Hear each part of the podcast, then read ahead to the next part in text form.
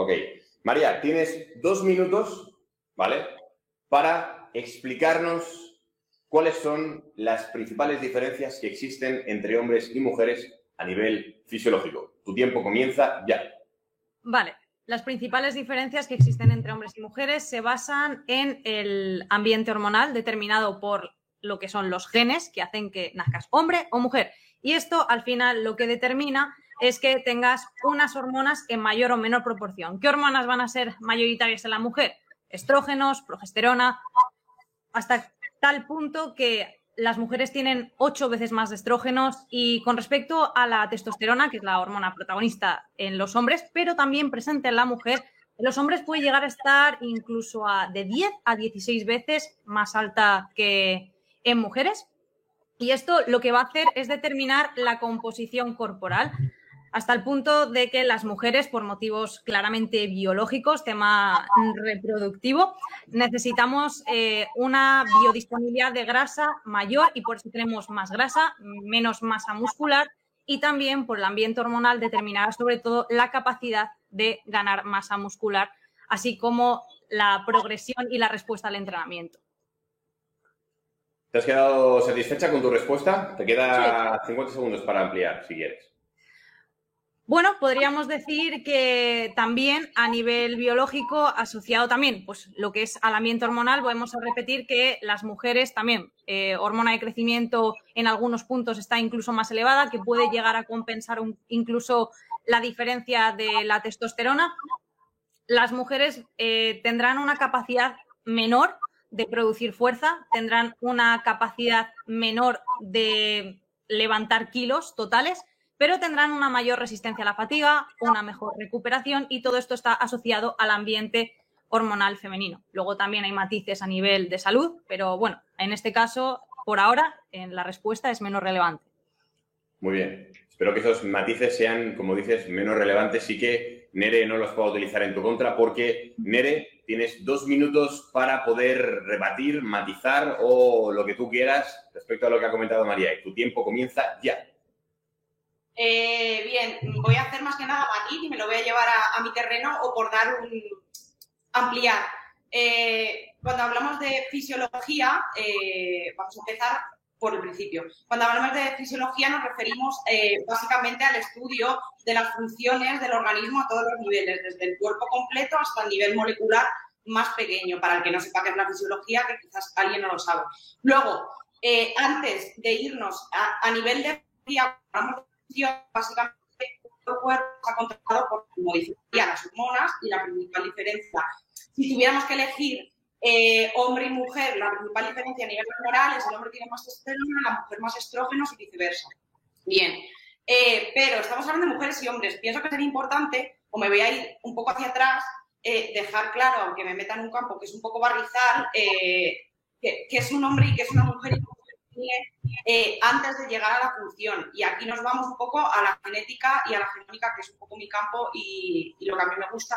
Para el que no lo sepa, eh, la, principal diferencia, voy a decir machos y hembras para no meter en barrizales, la diferencia entre macho y hembra se suele definir a nivel cromosómico, las hembras suelen ser XX, los machos suelen ser XY. Eh, esto es en la formación de los gametos, se junta un óvulo con un espermatozoide se forma un feto, si es XX, como he dicho, es hembra, si es XY, el macho. En los machos, lo que define que vaya a ser un macho es, en ese maíz que si se expresa, funciona bien, eh, determinará que se formen eh, las, gónadas, las gónadas masculinas, que estos son los eh, testículos. Una vez se forman los testículos, esos testículos donde se forman esas hormonas diferenciales que harán que se formen los caracteres sexuales secundarios, que es lo que va a regular todo el funcionamiento y hará que existan esas diferencias entre el macho y la hembra, mejor que la mujer y el hombre, porque como hoy esto es un campo de... Vale, vale, vale, muy bien, muy bien, muy bien. Bueno, bueno, bueno. Eso, yo, no me odies, ¿eh? No me odies, que yo solo, yo solo cumplo la Es difícil. Es difícil, es difícil. Pero bueno, estamos en la ronda de calentamiento. De calentamiento. Tener, en cuenta que esto es calentamiento también para pillar un poco el timing, ¿vale? Ahora es un poco más difícil, porque ahora María, tanto María como, como tú, Nere, tenéis un minuto, ¿vale? para rebatir o ampliar o matizar algo que haya, haya dicho la contrincante. María, tu minuto empieza ya. A ver, realmente es, interesante lo que dice Nerea, pero es un poco, bueno, eh, muy interesante desde un punto de vista teórico, pero yendo a lo práctico, a lo que pueden aplicar en el día a día, podemos decir que eh, las mujeres y los hombres no se van a comportar igual en los entrenamientos ni van a responder de la misma forma. O sea, las mujeres en principio mm, van a notar que no tienen la misma fuerza, no pueden subir tantos kilos de golpe en muchos ejercicios, eso que te ponen los chicos venga, kilos y kilos, como tú puedes. Vamos a ver, vamos a relajarnos. Al mismo tiempo, tenemos la ventaja de que podemos aguantar muchas más repeticiones, recuperamos mucho más rápido e incluso podemos recuperarnos mucho más rápido entre sesiones. Las mujeres también tienen una cosa que puede ser una ventaja a nivel de rendimiento, que es que retienen más agua, por tanto habrá menos riesgo de deshidratación por parte de la mujer y por otro lado, eh, sí que es cierto que desde un punto de vista estético, pues eso, que estamos más retenidas. ¿En serio? LOL. Dale. Vale, me toca. Yo era simplemente porque, como lo que has dicho, estaba de acuerdo por dar otra visión del mismo tema y ampliar algo teórico. Porque en rasgos generales estamos de acuerdo aquí. Eh, entonces, sí, como dice María, esto quiere decir, cuando llegas a, a la parte de la función, obviamente las hormonas, todo ese entorno diferencial, hace que, por mucho que algunos se empeñen en decir que no, eh, machos y hembras son diferentes en múltiples cosas y esto hace que en el entorno del entrenamiento y la nutrición, pues eh, sí eh, quepa lugar hacer ciertas diferenciaciones. en el sentido del entrenamiento, pues hay que tener claro una diferencia grande también entre hombres y mujeres que Mariana ha dicho es que eh, mientras que en, los hombres el entorno hormonal es muy estable, las mujeres el entorno hormonal cambia mucho en relación al, ciclo menstrual. Entonces, eh, esto tiene impacto en múltiples cosas que se pueden tener en consideración de la nutrición, igual en el entrenamiento. Pero también digo, necesito ser más rápida. Ya no se puede decir nada más porque hemos terminado con el primer, la primera de las preguntas, ¿vale? Eh, no os preocupéis, es, algo absolutamente normal, que al principio no, no tengáis pillado el, tiempo. Pero ahora necesito, bueno, ahora eh, vamos a reinvertir el orden, ¿vale? Es decir, antes empezó María, ahora va a empezar Nere y hacemos exactamente lo mismo, ¿vale? Dos minutos. Eh, si, si, por ejemplo, bueno, si tenéis el móvil por ahí y queréis que os pueda ayudar, también poneros el el temporizador junto con, o sea, cuando yo lo diga, para también tener, tener... ¿Cómo, cómo? Nada, que te voy a hacer caso. Eso es. Porque así no, no estáis pendientes de que yo, y entonces, o sea, de que yo lo diga, entonces sabéis más o menos cuándo terminar o cuánto alargaros en cada una de las partes. ¿Vale? Bueno, pues dicho esto, Nerea, necesito por favor que, que nos comentes cuáles son las razones si es así, también sobre todo decir que nos comentes, nos confirmes, nos niegues o nos aportes un poquito de luz respecto a por qué se dice que las mujeres se recuperan mejor. Tus dos minutos empiezan ya. Vale, bien. Bueno, eh, sí que estoy con esta afirmación que una de las diferencias que hay a nivel entre hombres y mujeres es que las mujeres en general se recuperan mejor. Hay que definir recuperación tanto, eh, tener en cuenta eh, entre series de, dentro del entreno, entre series, y luego también entre distintas días de entrenamiento. Porque hay, como todo, siempre hay varias razones que explican esto, no siempre hay una sola. Por citar, las mujeres se dicen que tienen un metabolismo ahorrador, durante el entrenamiento las mujeres digamos que depletan menos glucógeno en relación a los hombres, entonces esto tiene impacto en la recuperación entre series. Las mujeres también eh, se dice que tienen menor ratio proteica, por lo tanto, a la hora de recuperar te va a ser más fácil en relación a un hombre. Luego, por otro lado, eh, son importantes también en relación a esta, esta distinta eh, composición corporal, que las mujeres tienen mayor grasa, tanto a nivel subcutáneo como a nivel intramuscular. Son importantes esos triglicéridos que hay a nivel intramuscular, a nivel eh, recuperarse antes y las mujeres en este sentido tienen mejor rendimiento. Esos triglicéridos también tienen mucho impacto en que las mujeres suelen eh, sacar más repeticiones, etcétera. Eh, como comentaba María, el tema de la hidratación, también el tipo de, fibras musculares las mujeres tienen más tipos de fibras tipo 1 que son lentas, por lo tanto esto también mejora, eh, ayuda a mejorar eh, la recuperación y no sé si me dejo algo, pero creo que así para empezar estaría. Yo también espero que no te dejes nada porque puede ser algo que María utilice en tu contra. María, por favor. La verdad es que lo he hecho bastante bien. Estaba apuntándome cosas y poniendo el check a ver qué, se quedaba en el tintero.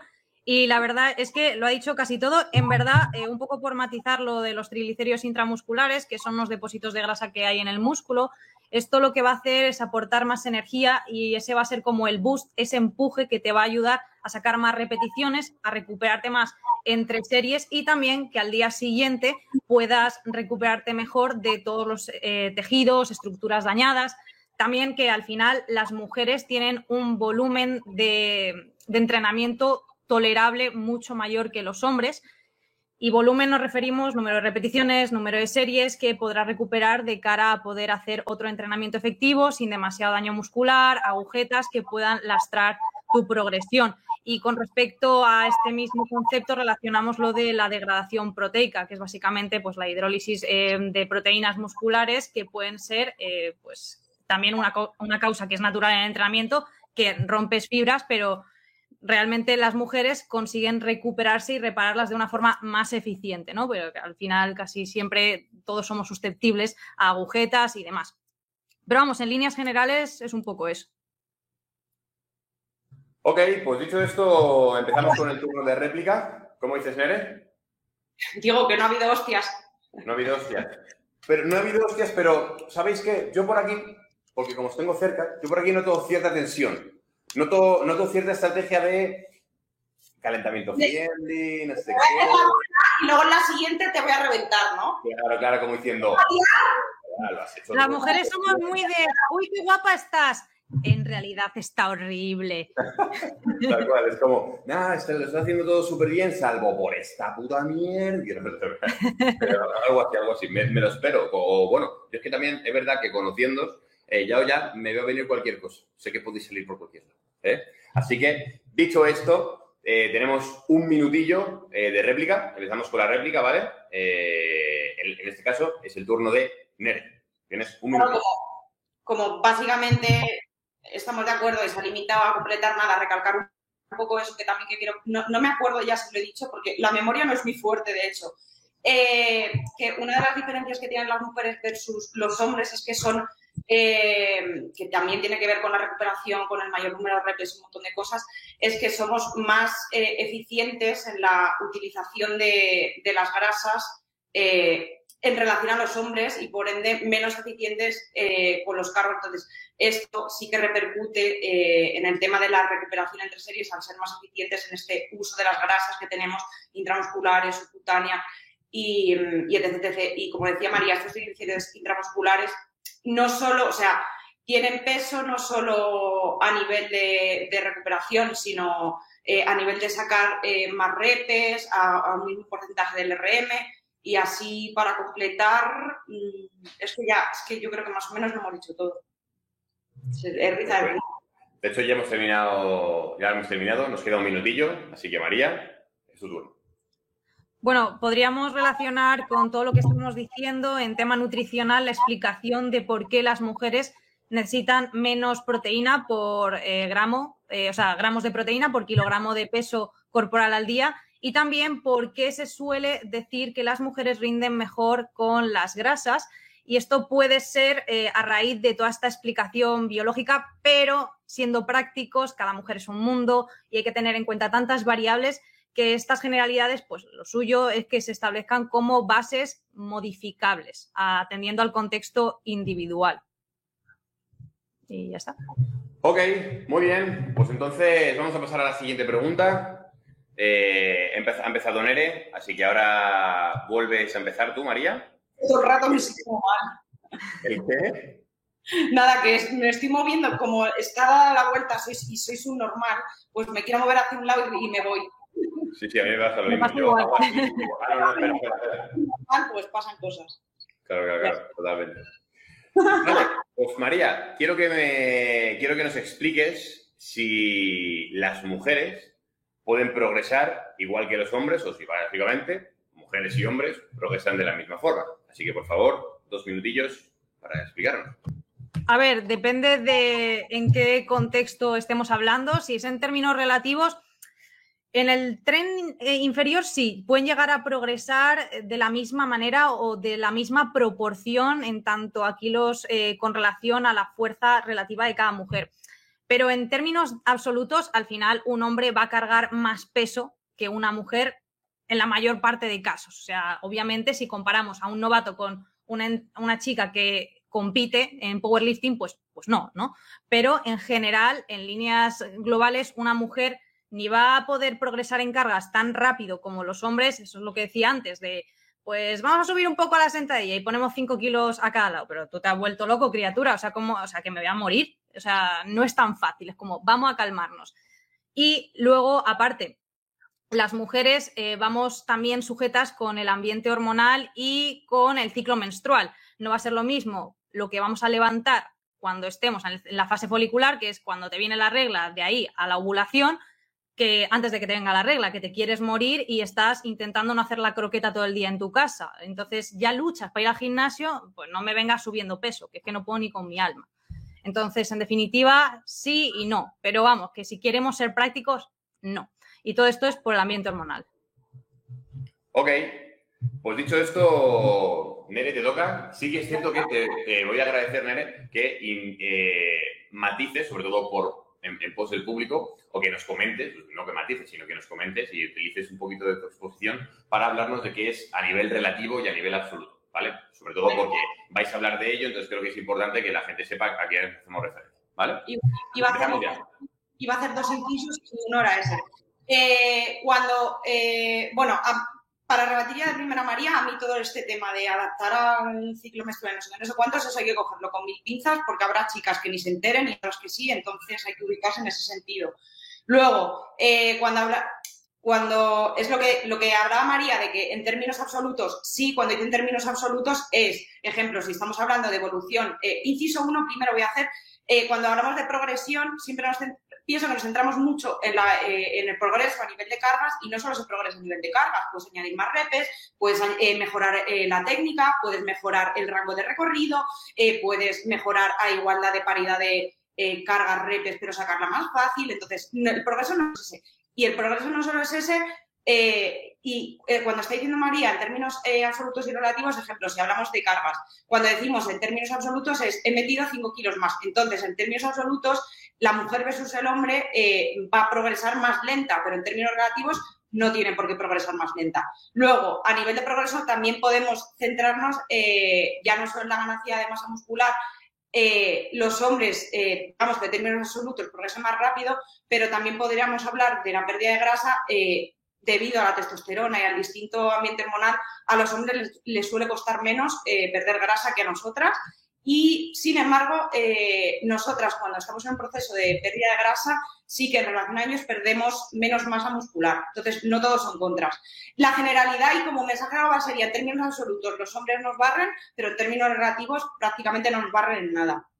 Ubicarse. Yes, girl. Tremenda postdata, ¿no? Dilo, dilo. vale, muy bien. Pues entonces, María, eh, tienes un minutito para añadir, matizar lo que necesites y empieza ya, ¿vale?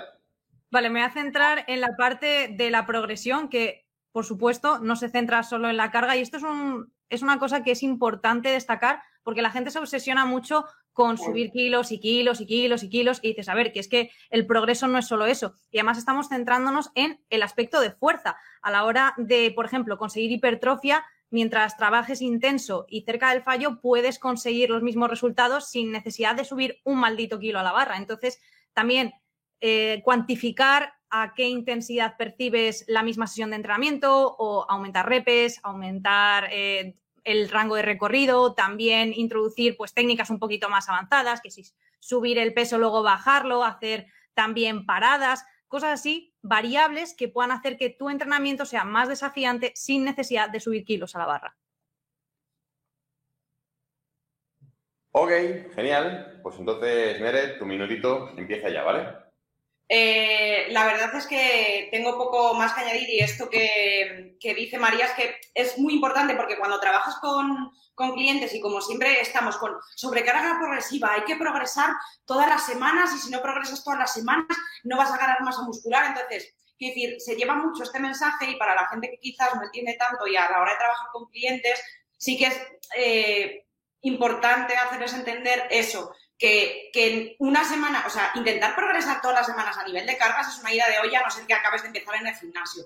Entonces, si se llevan ese mensaje, quiero decir, puede haber una semana que no puedas añadir kilos, otra, otra, otra. Y eso no significa que no estés progresando en el gimnasio, porque, como decía antes, progreso no es solo añadir cargas, es meter una rep más, sacar las mismas repes más fáciles, mejorar la técnica, que es en lo que se tendrían que centrar sobre todo los novatos, etc, etc, etc y, eso, o sea, puedes no progresar a nivel de cargas, no centrarse tanto en esto, porque el progreso es muchas cosas más. Y no añadir un. Qué bien me porto. ¿eh?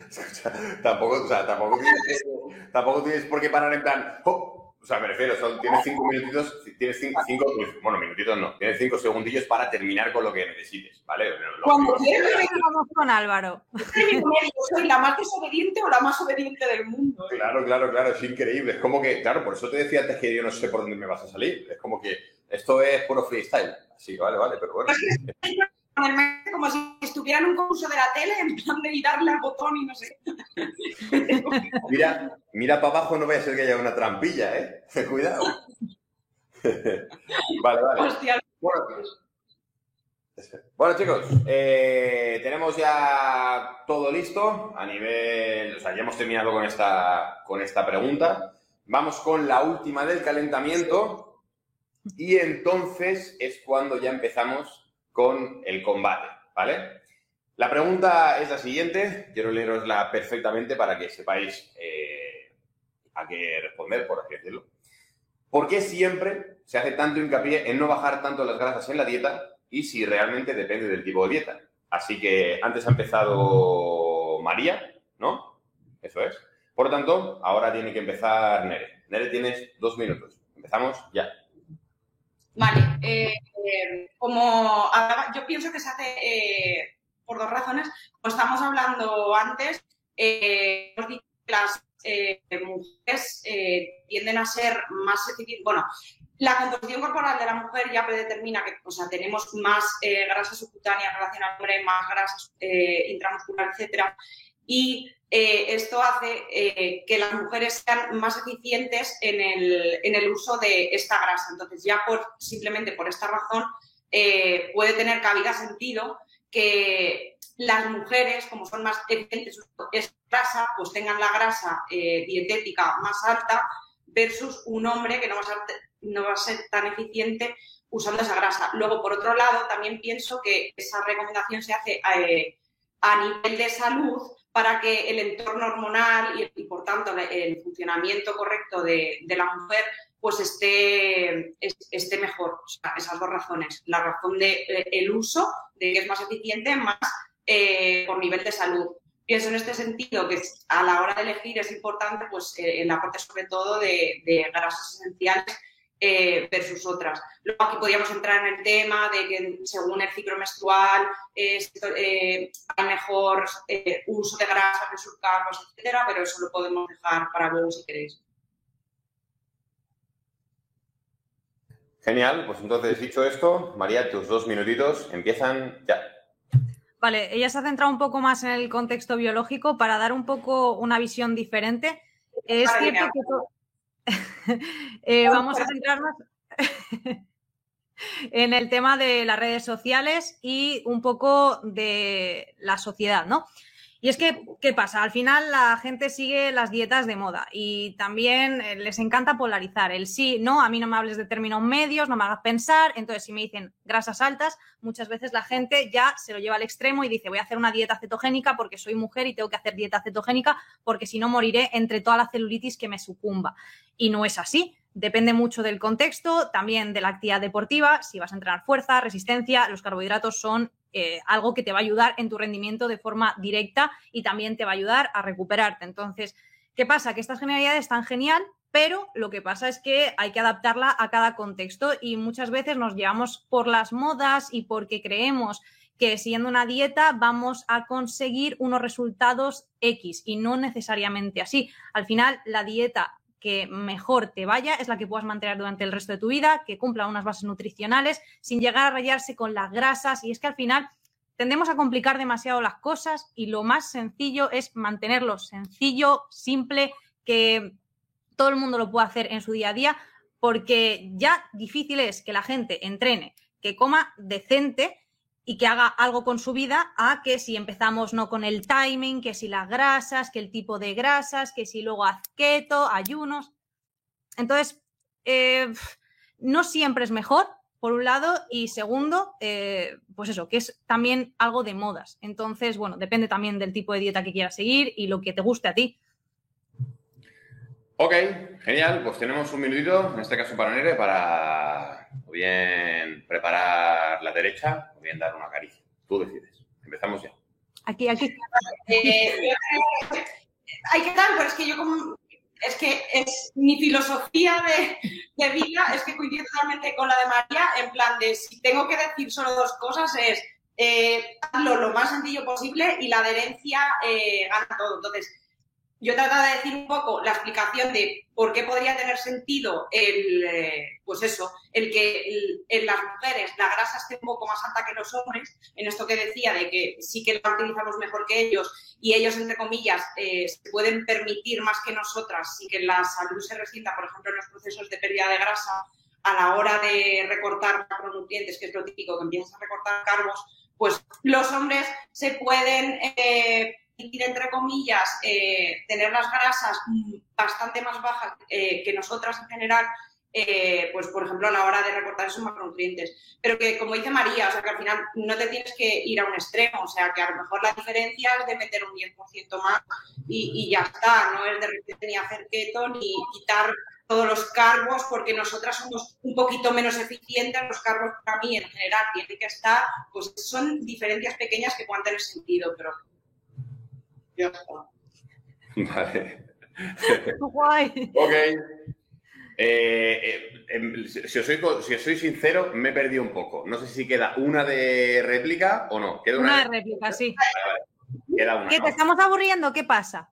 No, no, no. ¿No, que estás escuchando? Al final, como llevo el, tiempo, hay un momento en que digo, sé que, sé que queda un minuto, pero no sé cuántos minutos llevo contando cosas. Como llevo ya unos cuantos rondas de minutos, entonces como que me pierdo un poco, pero no, es porque soy disléxico. Pero bueno, como los disléxicos también somos persianas, se nos, se nos permite. Entonces, eh, María, tu minuto.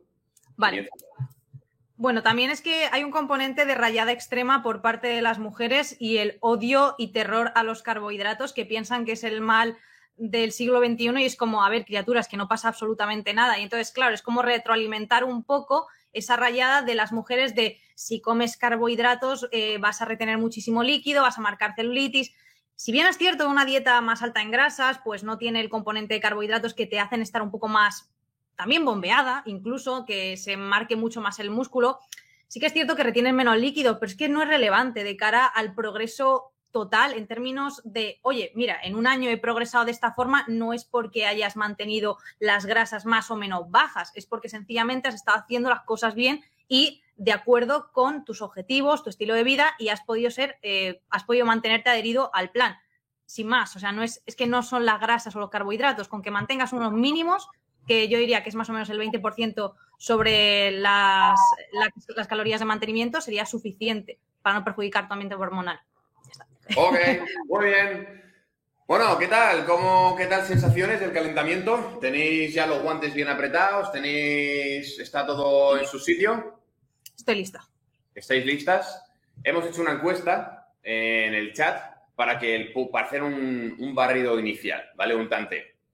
Eh, para saber cuál de las dos por ahora, en base al calentamiento, el público ha visto que tiene, por así decirlo, un poquito más de dominio frente a la otra, o por lo menos se le nota con mayor desparpajo, o sus golpes parecen ser algo más ágiles. Entonces, es una es un, esto no significa que sean los, por así decirlo, los, datos finales, pero bueno, sí que es cierto que os puede ayudar o también os puede empeorar. Es decir, puede que la que menos votos tenga Es para picaros, totalmente. La que menos votos tenga puede que se venga arriba y puede que la otra se confíe y diga, bueno, esto va genial, pues me vengo abajo. Así que es importante que sepáis jugar ante la presión. Porque, María, Nerea, a la pregunta de quién crees que va a ganar el combate, tenemos una mayoría con un 63% de los votos a favor de María Casas. Bueno. quiero iros, quiero iros. Vale, vale, vale, vale. Muy bien, muy bien. Me ha gustado mucho como, en plan, como la dualidad, ¿no? Como en plan, la, euforia máxima y como el positivismo máximo, como diciendo, sí, total, lo que me importa bien ahora. En mi cabeza yo siempre seré ganadora y ya está. vale, vale, vale. Ok, pues bueno, eh, misma dinámica, volvemos ahora, lo que pasa que, claro, se supone que, bueno, en cada una de las rondas vamos a hacer una encuesta, ¿vale? Eh, para, pues, bueno, ver la, digamos, los primeros debates del combate, por así decirlo, digamos en orden, ¿no? Pues cómo va viendo el público eh, que, que, estáis respondiendo ante, ante esas preguntas, ¿vale? Entonces, la dinámica es la misma, volvemos a los dos minutos cada una. En la primera, en el calentamiento, ha empezado María y ahora va a empezar Nerea, ¿vale? Por lo tanto, necesito, Nerea, que me respondas a la siguiente pregunta, otra vez con el mismo, con el mismo, con los mismos dos minutos. Y la pregunta es la siguiente. Hay que ser más... ¿El qué? No, no, ya está. ¿Bien? Vale, vale, vale. ¿Hay que ser más flexible con las mujeres que con los hombres en la dieta? Tu, tiempo empieza ya. Vale, bien. Eh, partiendo de la premisa que para mí, en este sentido y en general, antes de mujeres y hombres, eh, lo que importa es el cómo haces eh, todo, va en función de la persona, su contexto, los objetivos, etc., antes de si eres macho o hembra, sí que pienso que en las chicas eh, podría tener, o sea, tiene más sentido enfatizar, eh, bueno, yo quiero dejar claro que soy como súper em, eh, recomendar, siempre recomiendo que la dieta tenga cierta flexibilidad, que no debe ser una cárcel, para fomentar precisamente lo más importante que es la adherencia, y que pienso que puede tener especial relevancia en chicas, porque durante el ciclo, como hemos dicho, tenemos un entorno hormonal más cambiante, y durante el ciclo menstrual somos más, tenemos más predisposición, por ejemplo, a los antojos que ellos y también tenemos más predisposición a tener TCAs. Entonces, a la hora de eh, solventar estos antojos y prevenir estos TCAs, pienso que es súper importante que la, chica, la persona, eh, sienta que su dieta tiene cierta flexibilidad y que no, y que no sea una cárcel. Porque, por ejemplo, si tú eh, tú sabes que tu dieta tienes una buena relación con la comida y que tienes cierto margen de flexibilidad, te da un antojo, te compras galletas, no pasa nada, no te sientes culpable y todo estaría bien. Si sin embargo tienes una dieta más restrictiva, en plan sota, caballo y rey, y de repente sientes que si te la saltas todo está mal y te vas a sentir mal y se acaba el mundo, eso con el tiempo puede llevar a patrones de que se desarrolle un TCA. Entonces, a la hora de evitar estos TCAs y a la hora de, de que no pase nada por tener estos antojos y estos cambios hormonales, sí que puede tener más sentido en un hombre que una mujer eh, que la dieta sea más flexible. Pero para mí es eh, la adherencia prima y sentir que tú estás a gusto con tu dieta, te gusta, tienes cierto margen de flexibilidad, que haya equilibrio, que no sea una cárcel, es como para mí, eh, es para todo el mundo, no solo para las chicas.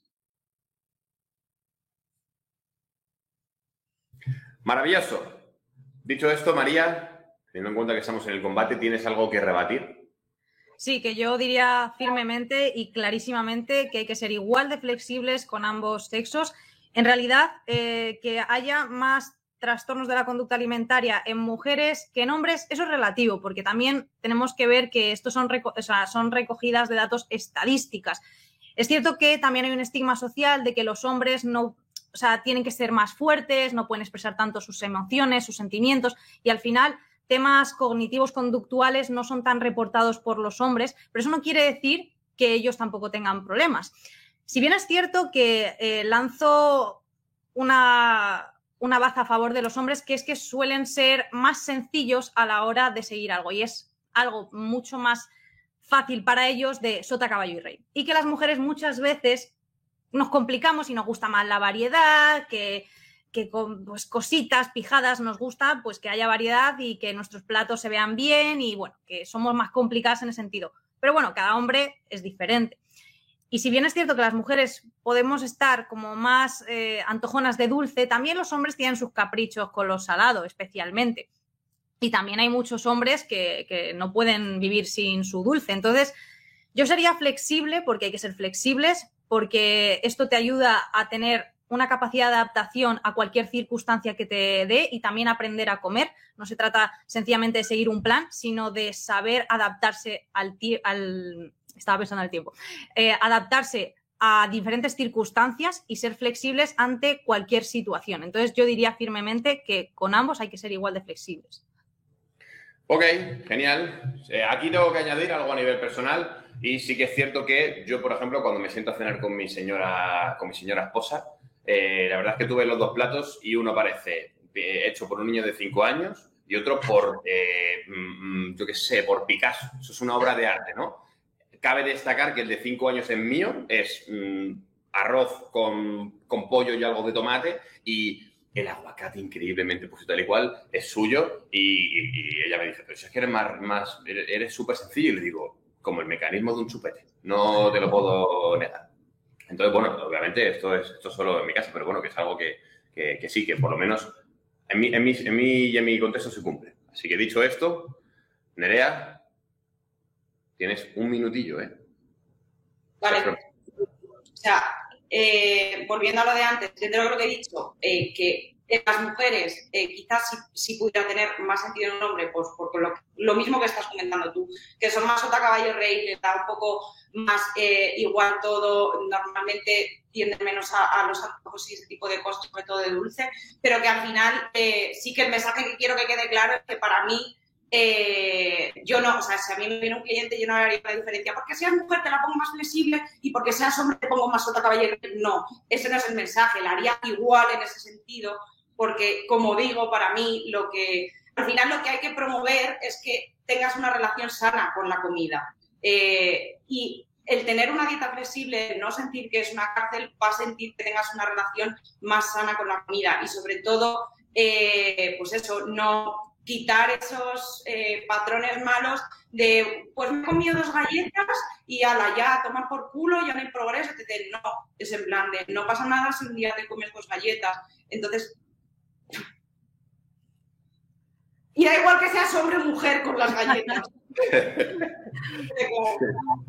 ¡Uh, qué tramposo! ¡Qué tramposa! Uh, sí, se, ha, pasado el tiempo, ¿eh? No sé yo, tengo que hablar con Marcos a ver si...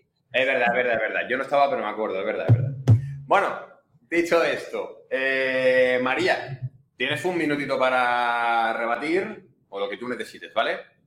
Tu minuto empieza ya. Vale. Aquí podemos hablar también de que el pensamiento blanco-negro, ¿no? De no medir las cosas como un sí o un no, o un eh, hecho todo perfecto o lo mando toda la mierda. Es un pensamiento también más típico de mujeres porque tendemos en general a sobrepensar más las cosas y darle vueltas a la cabeza. Entonces, quizás un hombre se pasa de, pues no sé, 20 gramos de pollo más y se pasa. Y es que ni te lo dice, ni se acuerda. Y una mujer se pasa de un gramo de carbohidrato y está toda la noche pensando en que se ha pasado de un gramo de carbohidrato, siendo totalmente dramática, ¿no? Entonces, en ese punto es que hay que ser igual de flexibles, pero sí que es cierto que las mujeres tendemos más a rayarnos. Entonces, hay que darnos más cariño, más, más amor, más, eh, mira, estamos para, para ti. Una forma muy fácil de ver si qué tipo de persona es es con las entrevistas. Tú les haces unas preguntas dirigidas y ves más o menos eh, sus necesidades de la persona, siendo hombre o mujer, de lo que necesita. Muy bien, primer asalto del combate, eh, lo, tenemos, lo tenemos hecho.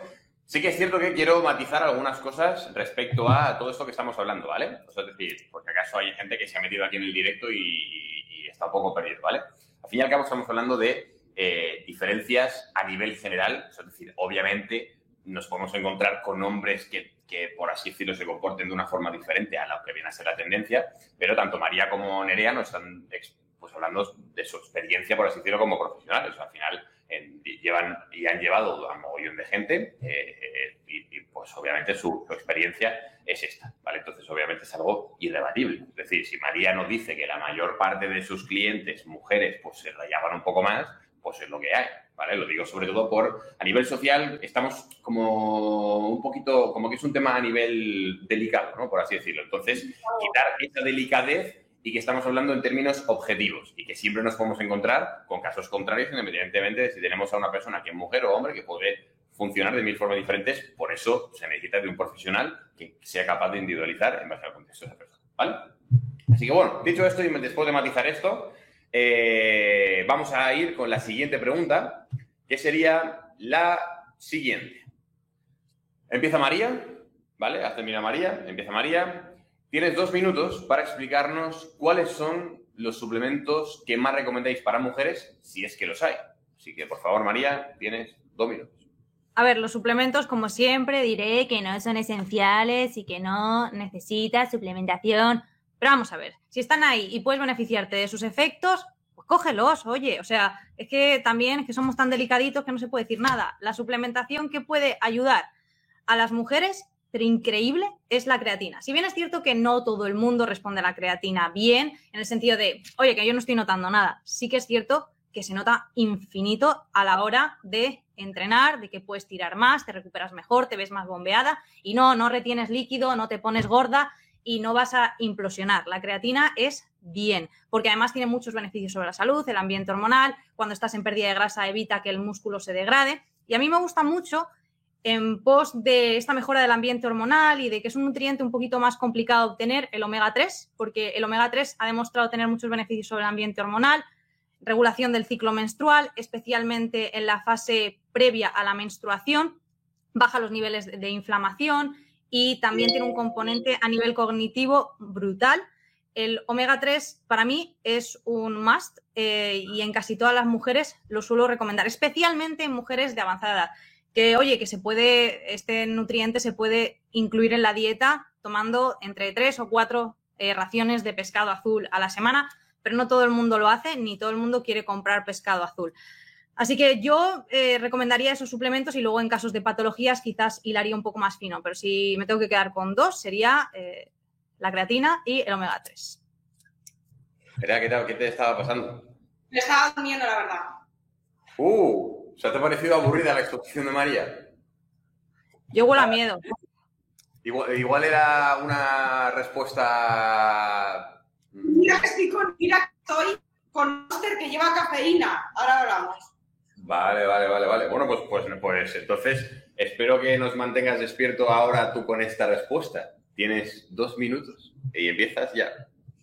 Vale, eh, yo a nivel de suplementación me parece que en, líneas generales es absurdo hacer cualquier diferenciación hombre-mujeres, la que funciona, funciona y funciona en hombres y mujeres. Así como advice generales, eh, yo por ejemplo ahora que estoy en proceso de pérdida de grasa, para mí los tres principales, cafeína, de hecho el termogénico que tomo, cafeína, si tuviera que recomendar para pérdida de grasa, eh, de verde y sinefrina. Luego, eh, como ha dicho María, a la hora de, por ejemplo, rendimiento, eh, ganar masa muscular, etcétera, creatina sí que es la reina, ya lo sabemos todos. Eh, whey, es interesante eh, tener, em, controlar bien el agua y la sal, por ello tomar electrolitos puede ser interesante. Y también, por ejemplo, a nivel de recuperación, aunque no está recuperando mejor hablar, eh, descanso, tal, que afecten directamente a las gains, eh, para mí eh, magnesio es súper importante, asgogan y melatonina y donde sí que se puede hacer diferencia y podría ser relevancia ciertas patologías concretas, síndrome tipo SOP o para ayudar con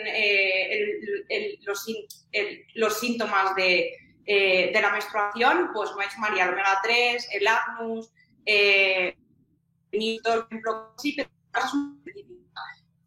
en general, lo que vale, vale para todos y lo que tiene evidencia, eh, ya está. Entonces, no me complicaría quitando eso para ciertos síndromes tipo SOP o pues cosas así, para menorrea, que ayude, como la onagra, el, el Vitex. Pero en general, eso, lo que funciona, funcionan todos.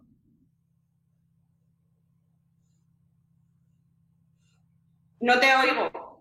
Ahora, Melia, Melia, Melia. Ya está, ya está. Es que parece ser que si tengo el micro activado, como que se escucha un poquito de, eco. Entonces, por eso mismo, siempre que os toca, pues yo lo desactivo, ¿vale? Eh, os comentaba que vamos a empezar ahora con el turno de la réplica y os voy a dar un pequeño dato para que lo tengáis en cuenta, ¿vale? Hemos hecho una encuesta en el chat respecto a quién piensa que ha ganado el primer round del combate. Habíamos empezado con un 63% a favor de María, eh, digamos, antes de ello, pero la verdad es que Nerea ha remontado y se ha puesto por delante con un 51% en el primer combate. ¡Uh! Quiero decir una cosa, hay que tenerlo claro, porque yo no tengo medio millón de seguidores, yo tengo como una parte. Por lo tanto, yo diría que habría que tener en cuenta eso, porque de su parte supuestamente habrá venido como 10 veces más de gente, ¿no? Entonces, habría que ver ahí. María, ¿qué tienes que responder a eso? Que me voy a centrar en responderme, en responder la pregunta, porque aquí la señora Salazar ha descrito una lista kilométrica de suplementos para que la gente se compre un pastillero y vaya consumiendo 200 pastillas al día. Muy buena. Pues, y luego María, de mantenerlo simple, ¿eh? Hmm. Vale, vale, pues María, tu minuto de réplica empieza en. María, me gusta. Dame caña. ya. A ver, y con respecto al tema de la cafeína, yo no, no me atrevería a recomendarlo como un suplemento básico en absolutamente nadie, porque sí que es cierto que la cafeína que tiene muchos beneficios y es maravillosa. Yo la consumo. Ahora bien, la cafeína tiene una serie de problemáticas con taquicardias, chicas que son más nerviosas tienen ansiedad, efectos secundarios, la bendita tolerancia que, generas, eh, que genera la cafeína y que dependes de ella, tanto es así que da síndrome de abstinencia, cefaleas, malestar, eh, en fin, que te puede dar hasta migrañas por ausencia de, toma de cafeína y doy fe que me ha pasado alguna vez. Y luego tampoco me centraría en tomar tanta suplementación porque siempre y cuando la dieta sea buena, es fácil eh, no necesitar absolutamente nada. Y sí que es cierto que lo que funciona, funciona en todo el mundo, pero con matices.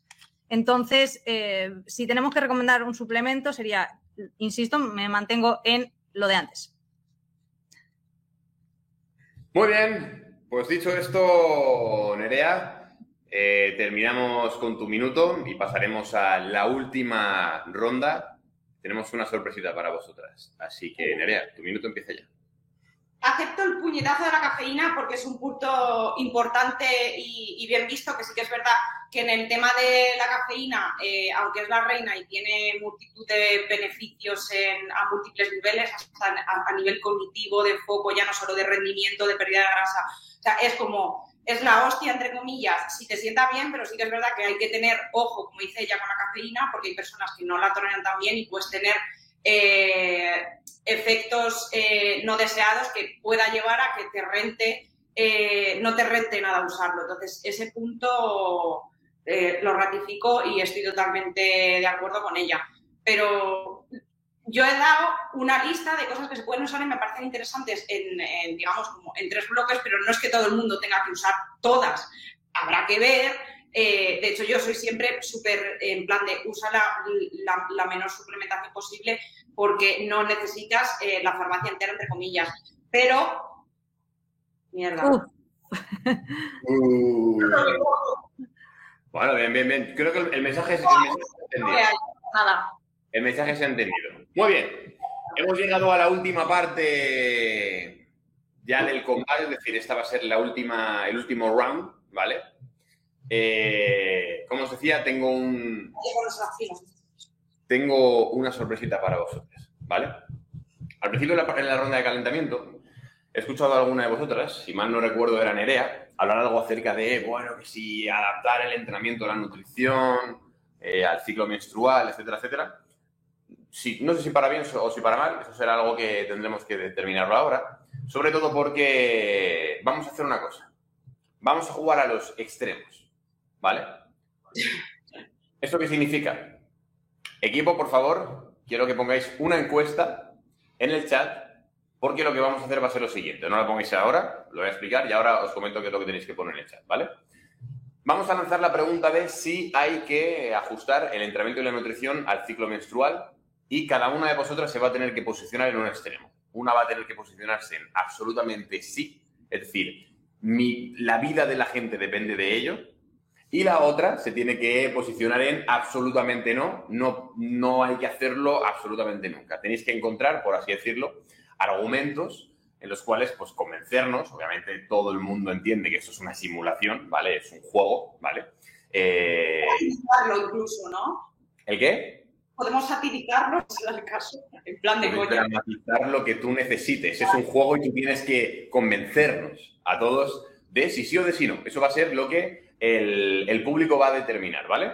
Entonces, vamos a poner una encuesta en el chat de quién se tiene que posicionar a favor de que sí hay que ajustarlo la, eh, pues si gana Nerea, pues eh, ella se tiene que posicionar a favor, si, y en el caso de, María al contrario, y viceversa, ¿vale? Entonces, eh, equipo, por favor, ponerlo. Es, es, importante, ¿vale? Que, que ninguna de las dos nos diga cuál es su posición, ¿vale? Eso lo vamos a ver después. Vais a tener un minutito cada una, por así decirlo, para que nos habléis un poco después de la película que vamos a montar, ¿vale? Y que nos aclaréis un poco cuál es vuestra perspectiva y llegar a un punto, a un punto medio, ¿vale? Pero bueno, creo que va, que va a estar bastante, bastante interesante. A ver si tenemos por aquí el, la encuesta. Bueno, por ahora, el segundo round, el segundo round el primero habíamos dicho que estaba a favor de Nerea con un 51%, ¿no? Por lo tanto, María tenía un 49%. Pues no sé por qué, pero eh, ha, vuelto a, ha vuelto a ganar Nerea, pero YouTube pone que Nerea ha ganado con un 50 versus un 49%. Ayer pasó un poco lo mismo. Es como que el 1% me lo da a mí. Por guapo, ala. Por... A mí no me quieren nada, así que cualquier cosa. Tenemos, lo vamos a contar como un empate técnico, ¿vale? Todo en base al ciclo menstrual. A ver quién. Todo en base al ciclo menstrual. Vale. Es que, es que está todo súper igualado, ¿eh? Está todo muy igualado. Hay ahora mismo 69 votos, y va a ser con lo que vamos a contar, y la persona que se va a tener que posicionar en esta parte del combate a favor del ciclo menstrual es Nerea. ¡Oh, sorpresa! Surprise, ¿vale? Eso significa... Yo quería. Vale. Pero teniendo en cuenta que a Nerea le toca esto, vamos a empezar por María, ¿vale? María tiene que hablarnos durante dos minutos acerca de por qué en absoluto habría que eh, mm, ajustar el entrenamiento y la nutrición en base al ciclo menstrual y por lo tanto, pues Nerea va a poder utilizar esos argumentos eh, o lo que ya necesite para poder rebatirlo, ¿vale? María, ¿estás preparada? Nací preparada. Nací preparada para este momento. Pues disfruta de ello porque tu, momento empieza ya. Vale, pues diría que siguiésemos la regla del KISS, que es keep it simple. Y esto básicamente que es manténlo todo lo más simple posible, porque vuelvo a lo mismo. La gente está muy empeñada en hilar súper fino y lo que hace es descuidar lo más importante, que es entrenar con intensidad, recuperarse bien y alimentarse de forma adecuada, saludable y en las calorías que necesita cada persona, lo suficiente para entrenar bien, rendir adecuadamente y poder recuperarse mejor. Entonces, no creo que sea necesario adaptar el entrenamiento al ciclo menstrual porque, primero, muchas mujeres ni siquiera se dan cuenta y otras muchas mujeres que afirman tener muchos síntomas es porque están demasiado pendientes de qué momento del ciclo menstrual. Luego hay muchas fluctuaciones e incluso muchas variaciones entre mujeres que ni siquiera se dan cuenta de que están en fase premenstrual si no lo siguen con una aplicación. Pueden darse ahí un, pues eso, que pueden tener en cuenta más o menos por dónde andan del ciclo, pero pueden rendir igual de bien antes de menstruar que después de menstruar sin necesidad de tener que regular absolutamente nada. Entonces yo creo que en cierto modo puede incluso a nivel mental, ser un impedimento que las eh, limite a la hora de entrenar y ponga barreras que igual ni siquiera aplican en esa persona. Por tanto, no creo que sea necesario y lo que creo es que hay que centrarse en entrenar con intensidad según sensaciones y también con cabeza, entendiendo que eh, también hay que periodizar, periodizar, que no hay que simplemente progresar todas las semanas, sencillamente escucharse y que puede ser en la fase postmenstrual o premenstrual, insisto. Muy bien, pues dicho esto, Nere, te toca durante dos minutos hacer. Eh, voy a hablaros acerca de algo que ha ocurrido, que es bastante curioso, porque hemos tenido en cuenta la, la encuesta cuando había 67 votos, pero la encuesta ha terminado. Se ha revertido y se ha revertido. O sea, la gente de repente ha metido un boomerang, pero bueno, lo vamos a mantener así porque ya hemos empezado con el combate, ¿vale? Así que, Nerea, tus dos minutos para convencernos a todos de que si tenemos una prima, una abuela, una tía o una hermana y entrena, tenemos que ajustar su entrenamiento y su nutrición al ciclo menstrual, comienza ya. Eh, a mí me parece súper bonito lo que dice María del keep it simple y no sé qué, pero al final es keep it simple para el cliente o para ti. Quiero decir, porque a lo mejor lo que pasa es que eres un poco vaga, porque claro, hay que tener en cuenta que adaptar al ciclo conlleva más trabajo y más tiempo. Entonces, a lo mejor prefieres ahorrártelo porque así trabajas un poco menos. Entonces, pienso que la gente es un poco en este sentido y pues ahí tendríamos un poco de las razones. Entonces, claramente, puede, o sea, claro que tiene sentido, porque y no es tan difícil, o sea, lo puedes hacer dentro de que sea más eh, laborioso y que haya que trabajar más. No pasa nada, María, por trabajar más, ¿vale? Entonces, quiero decir, si tú más o menos divides el ciclo en 14 y 14 días, pues simplemente, quiero decir, en la primera fase de los 14 días es muy sencillo subir un poquito más los cargos y, dado que tú vas a tener más fuerza, priorizar ahí los entrenamientos más pesados e intensos y luego en la fase lútea, pues bajar un poquito más los cargos, priorizar más las grasas y quizás tender a más repes y ciertos ajustes. De verdad que no cuesta tanto, entonces, dado que no es tan difícil y lo puedes hacer un poco más simple, simplemente pues trabajar un poco más y claro que puede tener sentido. Habrá gente que si tienes amenorrea no tienes un control, pues en esa gente no, pero la mayoría de las chicas se conocen a sí mismas y saben cuándo están mejor y cuándo están peor y se puede adaptar. Y si no es así, simplemente quiero decir, eh, en función de las sensaciones de las chicas, si tú le das unas pautas generales a, pues si te encuentras mejor, haces esto, si te encuentras peor, haces esto otro, darle plan A y plan B, nuevo, más trabajo, pues ya estaría. O sea, no hace falta hacer una programación de, en el día 3 esto, no, darle pautas. Igual que subir o bajar cargos, te puedes decir, mira, si quieres hacer esta convalidación, aquí subes o aquí bajas, en función también de lo que sienta ella. Entonces, no cuesta tanto, pero hay que trabajar más. Y no todo el mundo quiere trabajar más. Ojito, ¿eh? Han volado los cuchillos. Yo lo he escuchado por aquí. ¿Qué pasó? Nada, los esquiva y a lo Matrix.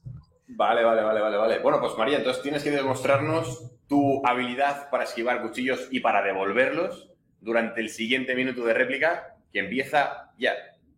A ver, también está muy bonito decir que adaptas la nutrición y el entrenamiento al ciclo menstrual como un poco para subir el precio de tus asesorías y hacer el postureo de, oh Dios mío, yo adapto la nutrición al ciclo menstrual, te doy tres pautas de mierda y luego no sirven para nada y la mujer puede variar en infinitas partes en su ciclo y decirte, oye, que es que no me apetece comer carbos o es que tengo antojos, ¿hay que dices, cariño? Entonces, lo que tienes que hacer es primero, adaptar a cada persona. Y cuando tienes más años de experiencia llevando a gente, te das cuenta que no hay que rizar tanto el rizo y que la gente prefiere que sea más sencillo y que se adapte no al ciclo menstrual, sino a lo que cada cliente necesita y requiere en cada momento. Y sus sensaciones, y eso se adapta muy bien según dosis respuesta y según vaya respondiendo cada cliente a la pauta que le vas dando. Entonces, no es tanto centrarse en los libros, sino de cómo responde el cliente teniendo en cuenta que tú sabes lo que haces. Muy bien, ¿eh? Muy bien. María, espero que te hayas quedado a gusto porque ten en cuenta que ante la siguiente réplica no vas a poder abordar absolutamente nada más. Tú, claro, ya ha terminado. Tu combate, por así decirlo, ha terminado. Tu papel en el combate ha terminado. Estamos pendientes de cómo Nerea va a jugar su última carta. Así que Nerea, tu minuto de réplica comienza ya.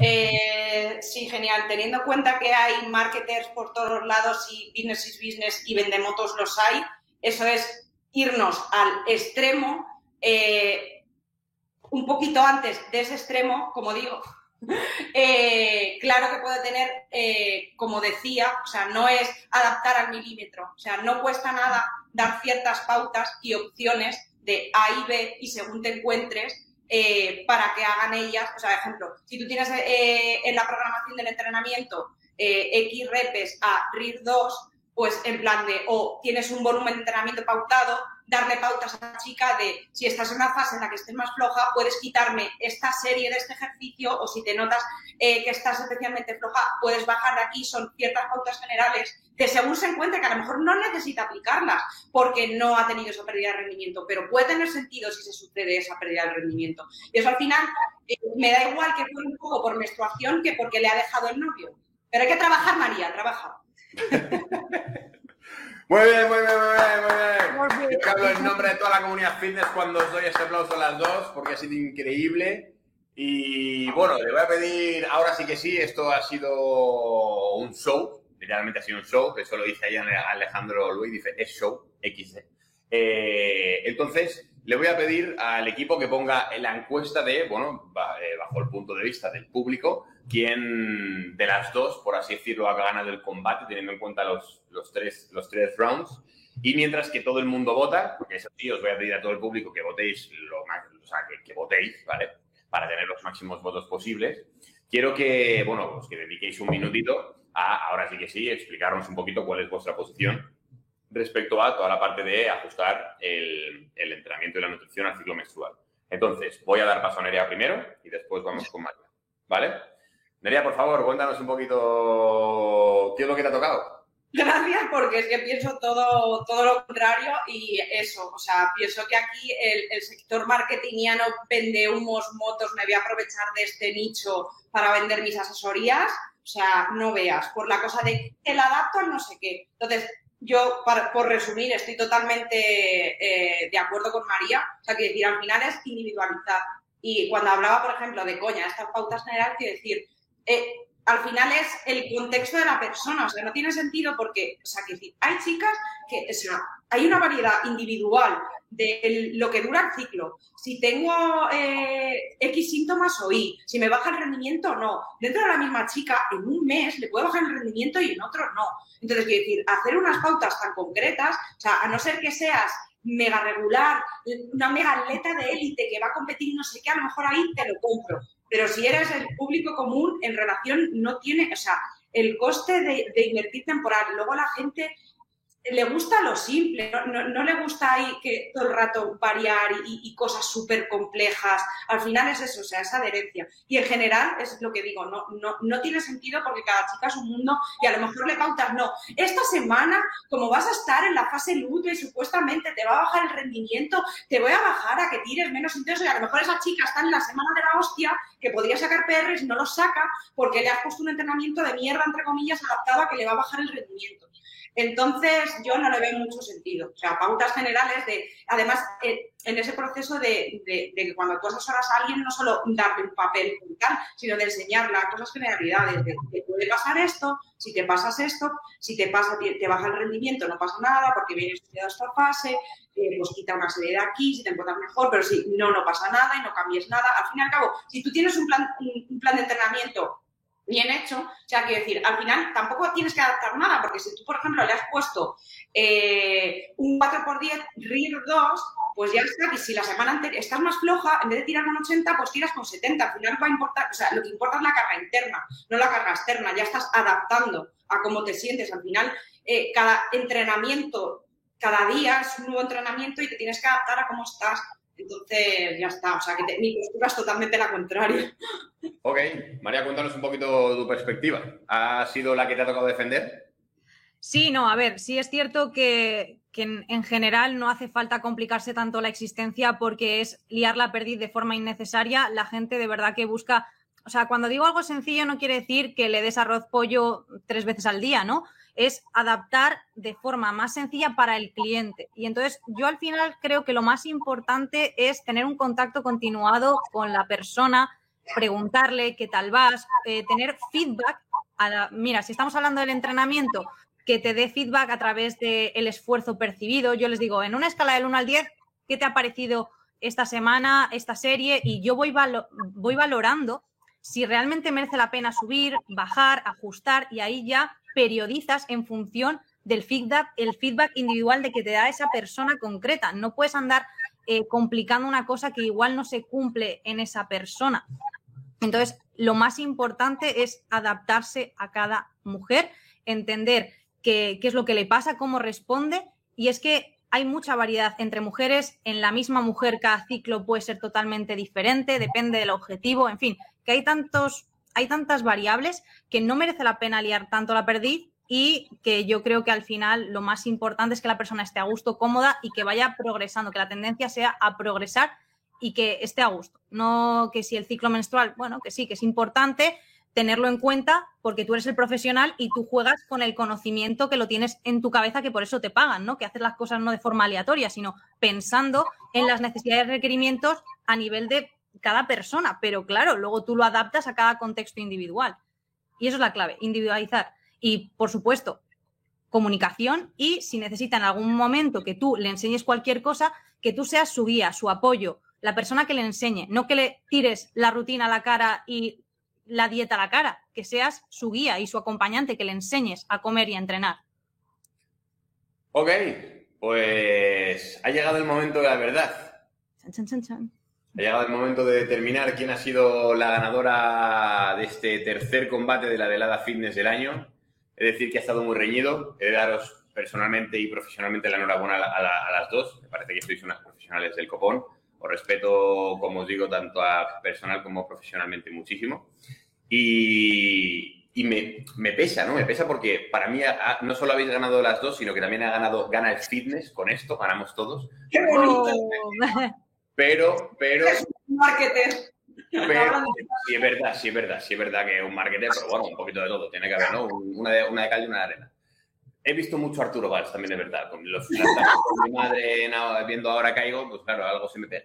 Entonces, dicho esto, damas y caballeros, con un 54% de los votos. ¡Uh, qué ajustado! Podemos determinar que la ganadora el tercer combate de la velada fines del año ha sido Nerea Salazar. Nereu. Si ya no ganas este año los campeonatos del mundo, por lo menos he ganado esto. Felicidades. Pues ya sabes lo que hay que hacer lo siguiente. Eso. Eso es. Partiendo de la base que no tengo medio millón de seguidores. Oye, que, que mis seguidores tienen juicio crítico, hombre, que no van a ser tan subjetivos. Van a ir a, lo que les cuadra, a lo que les resuena más. Eso es, eso es. O sea, que tú a ti misma te consideras entonces perdedora. No, pero cada uno tiene su propio, su propio criterio. I mean, o sea. Bueno, chicas, tengo que dejaros, pero no sin antes daros las gracias por, todo lo que nos habéis ayudado, por todo lo que nos habéis aportado. Eh, sois unas profesionales como la Copa Don Pino. Eh, solo hay que ver la camiseta, por así decirlo, que vestís, que bueno, eh, para todos los que no lo sepáis, tanto, tanto Nerea como, como María están dentro de OIFIT. María es profesora del, del CPD y, de hecho, Nerea está cursando actualmente el curso de, preparación para entrenador.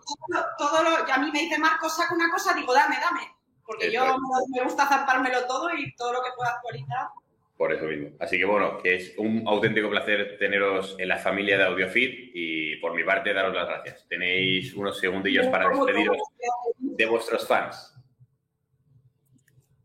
Mm. Tú mismo. Venga, va, dale.